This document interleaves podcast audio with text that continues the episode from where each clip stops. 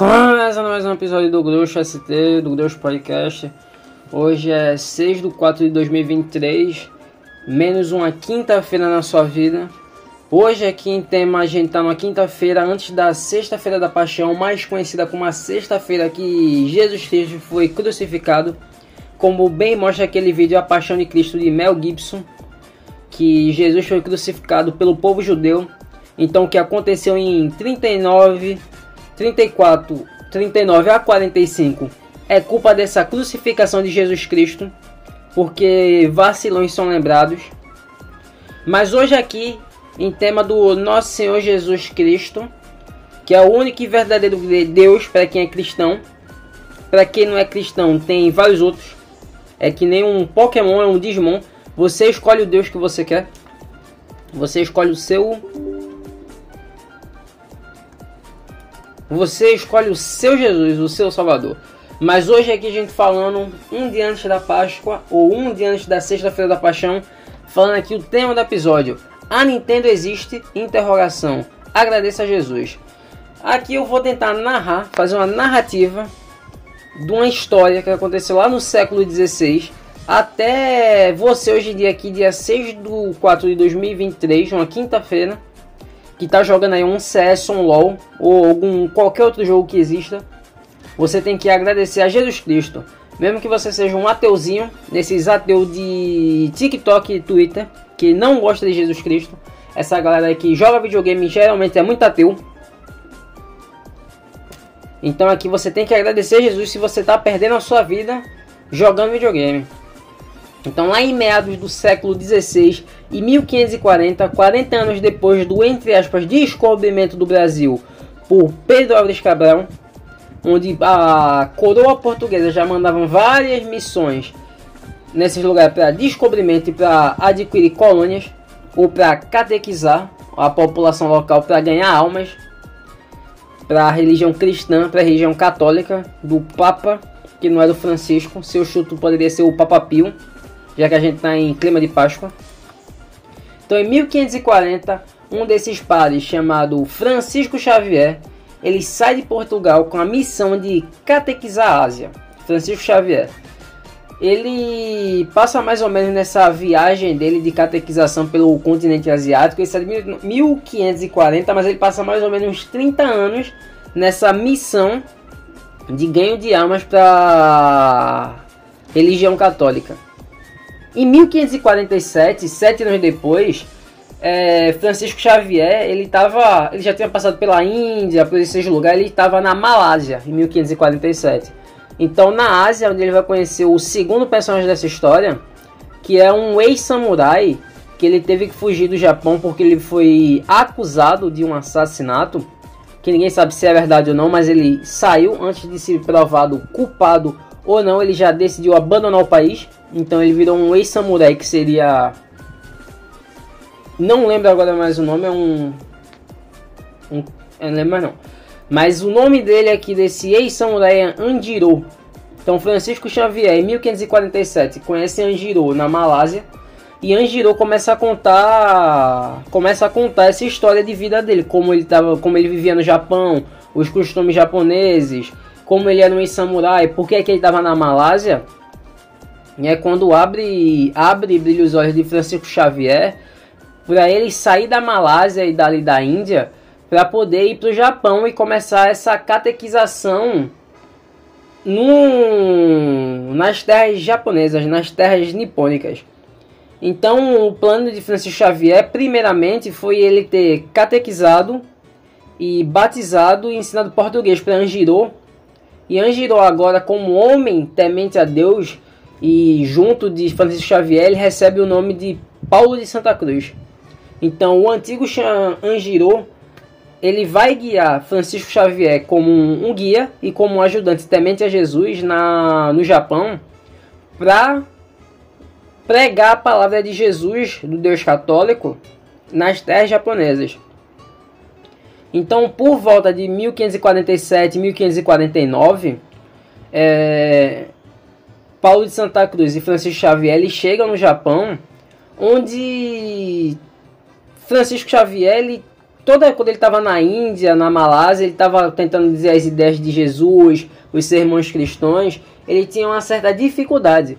Só que quando ele chega no Japão, ele começa a falar lá e o Paulo de Santa Cruz, o antigo Anjiro, começa a traduzir o sermão dele para japonês, ele vê que tem uma aceitação muito que fácil e rápida pelo povo japonês as palavras que para Francisco Xavier pensava que era subversiva para uma pessoa que não era europeu ouvir. Então ele tem esse estranhamento por ter essa facilidade desse discurso que ele está tendo cristão e ele acha que está catequizando fácil demais. Até que, pelos sermões que Francisco Xavier tem, está sendo tão aceito que ele até na casa do Shogun da época ele consegue pregar os seus sermões e o Paulo de Santa Cruz traduzindo. Só que aí em 1551, então eles chegaram em meados do Japão, chegaram em Japão, no Japão, em meados de 1549, 1547, e só em 1551 é que eles foram se ligar que quando o Francisco Xavier estava falando a palavra Deus, que só existe um Deus, esse Deus é Jesus e tal, Andiro ele estava traduzindo com a palavra Dainichi. Só que Dainichi em japonês é, significa Deus, mas significa Deus no sentido budista de dizer Deus. Então é como se Francisco de Xavier estava dizendo um discurso sobre Jesus e os japoneses, pela tradução de Paulo de Santa Cruz, estavam ouvindo um discurso sobre Buda. Quando dizia só existe um Deus, que ele é, se livrou de todas as suas riquezas e viveu entre os seus semelhantes e tal. Eles pensavam, não pensavam em Jesus e pensavam em Buda, já que as histórias são parecidas. Isso em 1551, 49, 3, 2 anos depois. Então, essa facilidade que Francisco Xavier encontrou agora estava sendo mais difícil, já que ele mudou. Paulo de Santa Cruz, quando ia traduzir, ele não usava mais o termo Dainite, ele começou a usar o termo Deus em latim, que eu não sei qual é. Então eles começam a fazer o sermão de novo, usando Deus em latim, aí que começa a ter a má aceitação da galera. E é uma aceitação que vem muito pior do que se eles tivessem começado há três anos atrás, já se utilizando Deus em latim. Eles agora, porque é como se eles estivessem por três anos fazendo amizade com essa galera, com a população local, e agora eles começam a blasfemar na cara dessas pessoas dizendo que Buda não é Deus, quem é Deus é Jesus. Então, o próprio Shogun que já tinha recebido Francisco de Xavier e Paulo de Santa Cruz no seu palácio para ouvir um sermão, diz que se qualquer pregação que tiver blasfemando é morte. Então, o que é que Francisco de Xavier se encontra? Ele se vê que ele passou, perdeu anos nessa catequização que ele achou que estava dando certo e não estava dando certo, e que no país vizinho, que era a China, essa catequização católica cristã estava sendo aceita bem mais fácil do que no Japão. Então Francisco de Xavier ele mete os pés e vai-se embora para a China para continuar essas missões de ganho de almas para religião cristã, para Jesus na China. Só que, como é que Francisco de Xavier e Paulo de Santa Cruz chegaram no Japão? No meio do barco. Eles foram numa, cavala, numa caravela portuguesa que foi contratada lá em 1540, que ficava à disposição de Francisco Xavier a qualquer tempo. Então, ele tinha a tripulação dele lá, muito preenchida de portugueses e espanhóis, que ficavam totalmente à disposição de Francisco Xavier. Ele chegou na Índia, quer ficar tantos anos na Índia, ele vai ficar.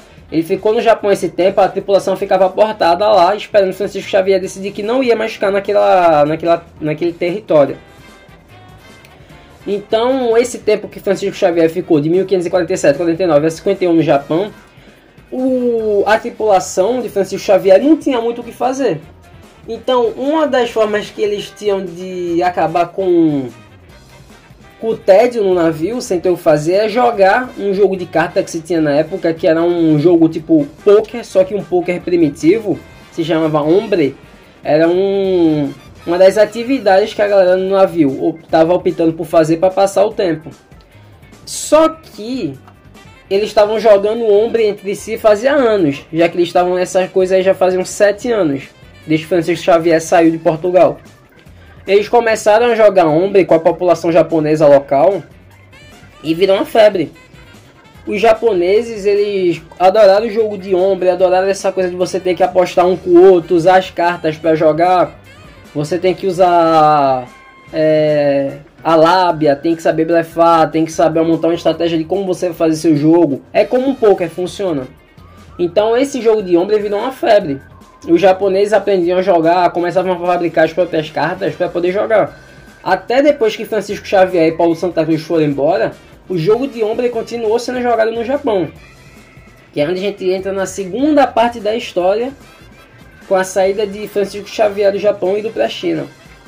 A população japonesa já viciada nesse carteado, em jogar jogos que a gente pode dizer que são jogos de azar, começa a se ter queda de produções, pessoas não pagando impostos, pessoas não querendo trabalhar para jogar ombre e outros tipos de carteado.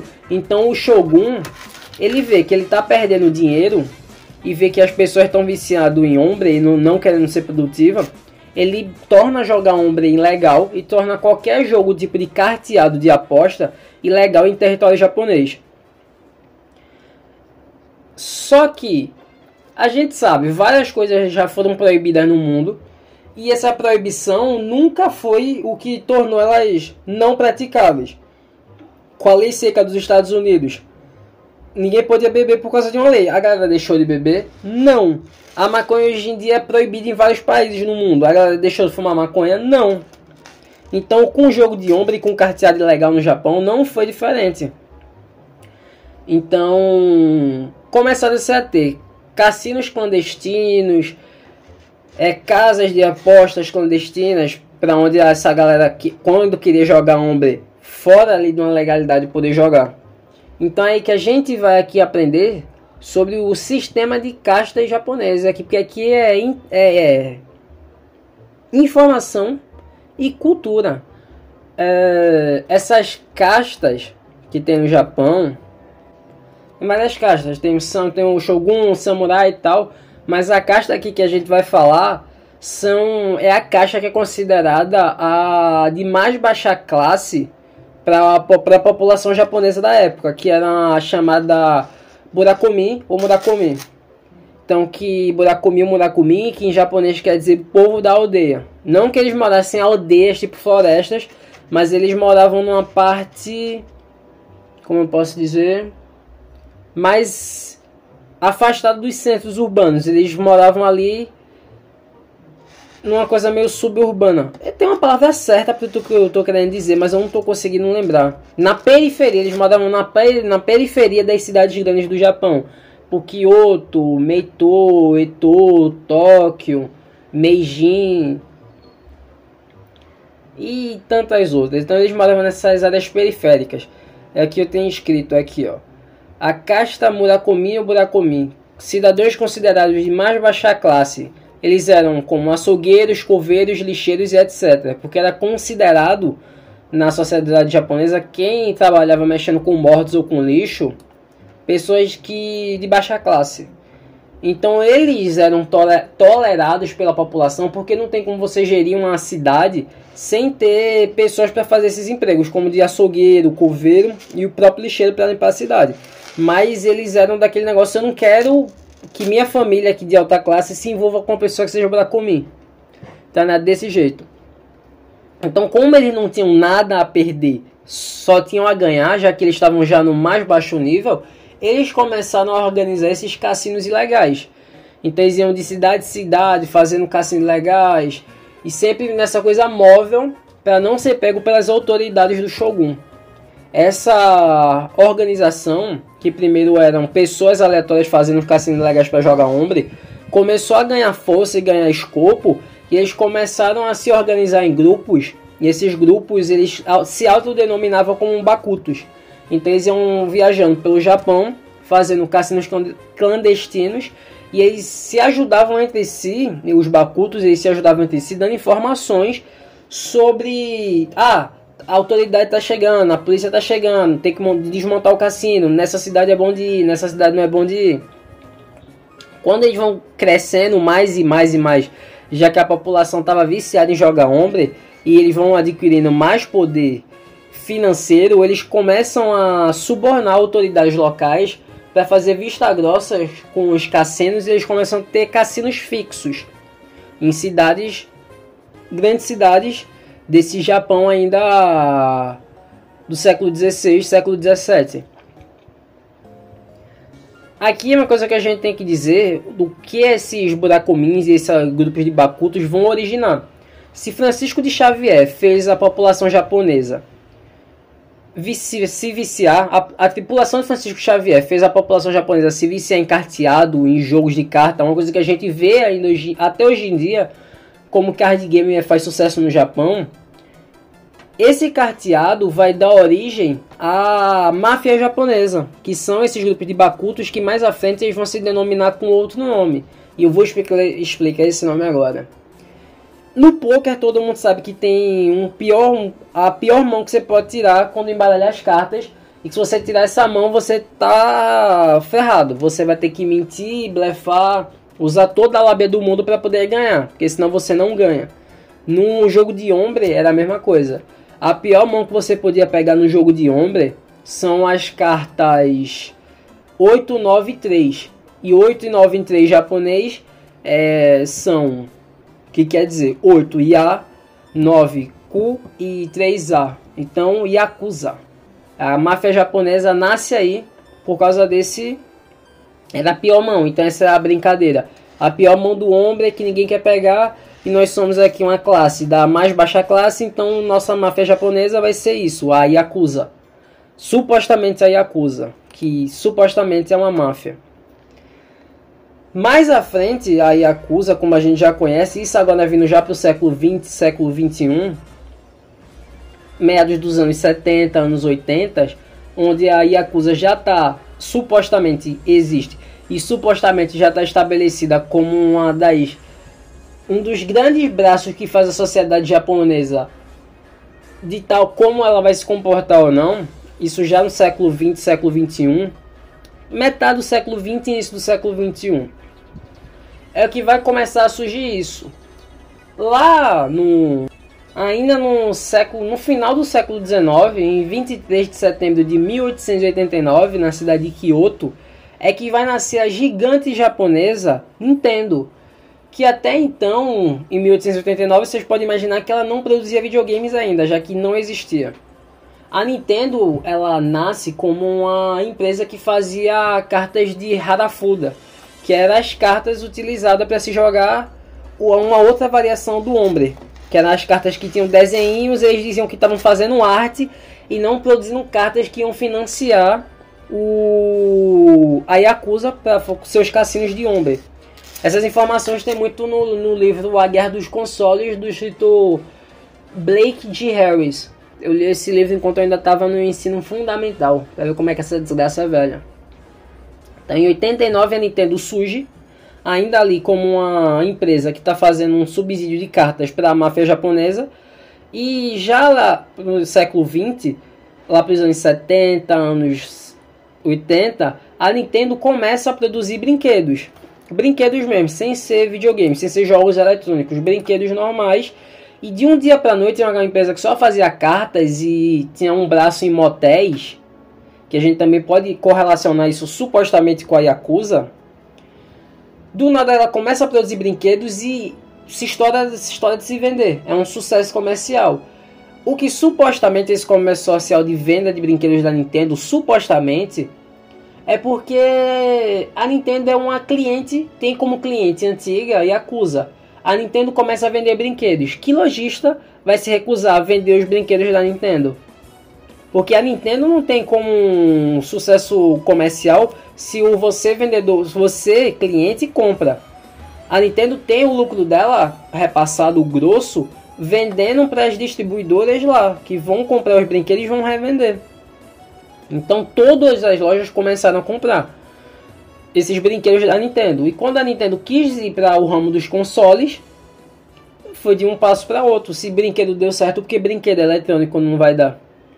Então, se a Nintendo começou a produzir videogames, que é a grande empresa japonesa de jogos, que vai dar origem a várias outras, começou a fazer videogames e por consequência todo um mercado de games foi criado, foi primeiro por causa do colonialismo, do imperialismo europeu, pelas missões jesuítas de ganho de almas promovidas pela Igreja Católica, pelo governo português que mandou Francisco Xavier numa missão de catequizar a Ásia, por Anjiro supostamente ter matado alguém, e por Anjiro ter conhecido Francisco Xavier e eles dois terem ido catequizar o Japão e viciado a população local e encarteado.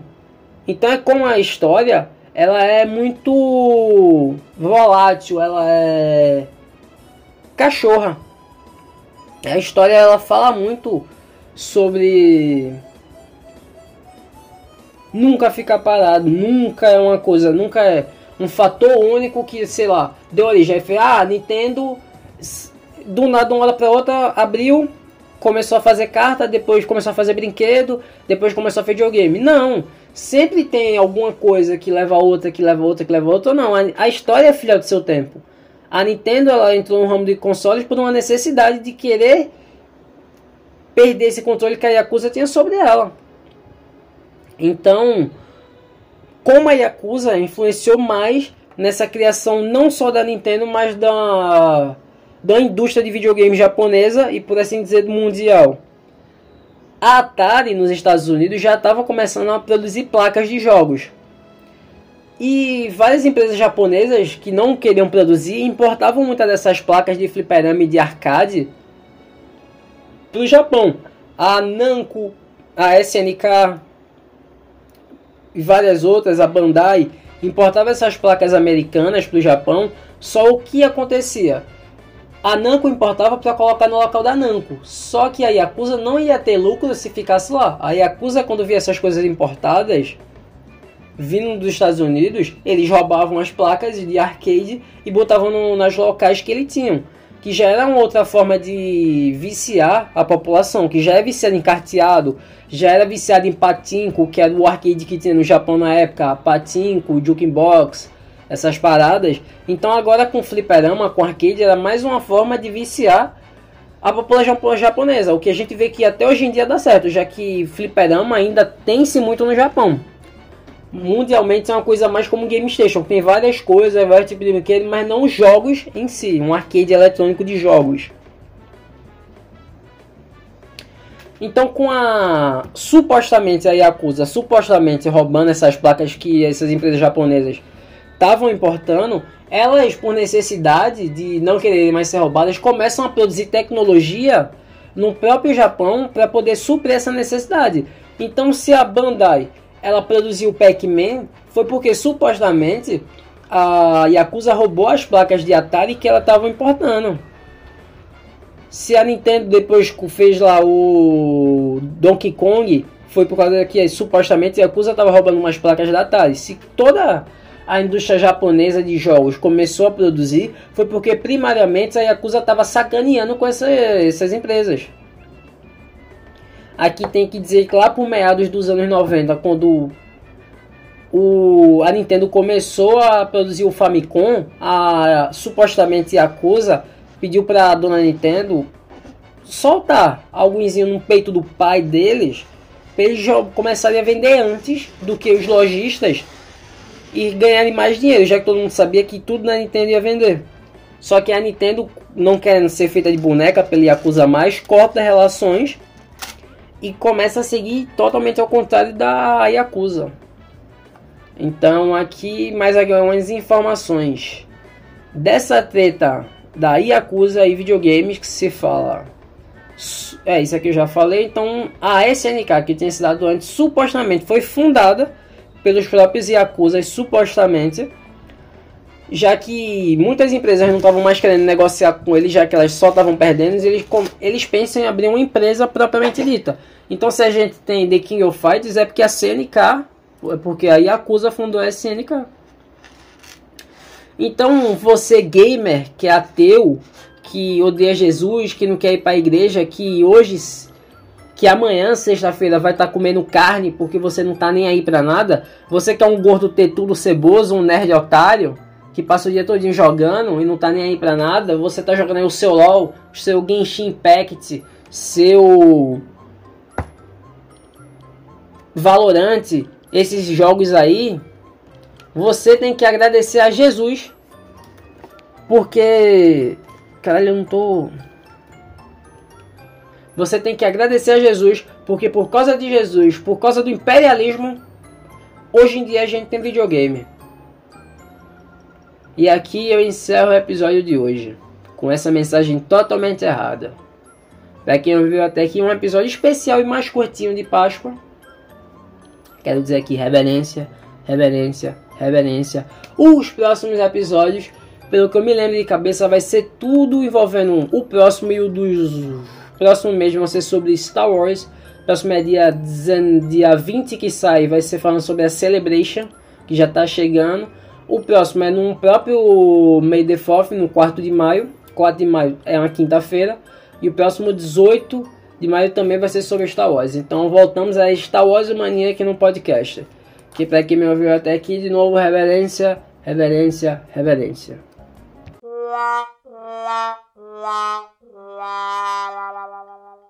Uou, voltando aqui, meu querido ouvinte. Voltando aqui sem trilha, sem nada, depois desse uauá. Que hoje, dia 6 de abril, Agora eu tenho que admitir, aquela parte do início foi gravada dia 5 do 4, ontem, quarta-feira. Hoje, dia 6 de abril, é quando lança o filme do Mario. Eu tinha esquecido, aí você me pergunta que Mario, eu vou dizer haha. Hoje está o filme do Mario, então esse episódio é muito mais especial. Parabéns Jesus Cristo que morreu hoje e parabéns ao Mario que vai ganhar o seu filme animação pela Illumination, que é a mesma coisa que ganhar um filme pelo Satanás. Então aqui só esse aqui adendozinho do final do, do final do final do final do podcast que se Jesus morreu hoje, foi para o Mário nascer. Se Jesus morreu hoje, foi para o Mário poder renascer hoje e não em três dias. Hashtag paz. Para quem me ouviu até aqui, do até aqui, de novo, reverência, reverência, reverência. Acho que amanhã, dia 7, no sábado, que eu vou trabalhar lá pela cidade, eu talvez vá. Eu ia ver o John Wick, mas eu vou ver talvez o, o filme do Mario. Ou os dois, sei lá. Eu vou procurar aqui mensagem de paixão de Cristo. Para acabar o episódio bem aqui. Sexta-feira da Paixão. Que este dia seja lembrado não com a dor nem tristeza, mas com o temor, respeito, admiração e gratidão por alguém ter vencido a morte só para nos fazer vencer na vida. Obrigado, Senhor. Cecília Stafice. Então aqui de novo reverência, reverência, reverência.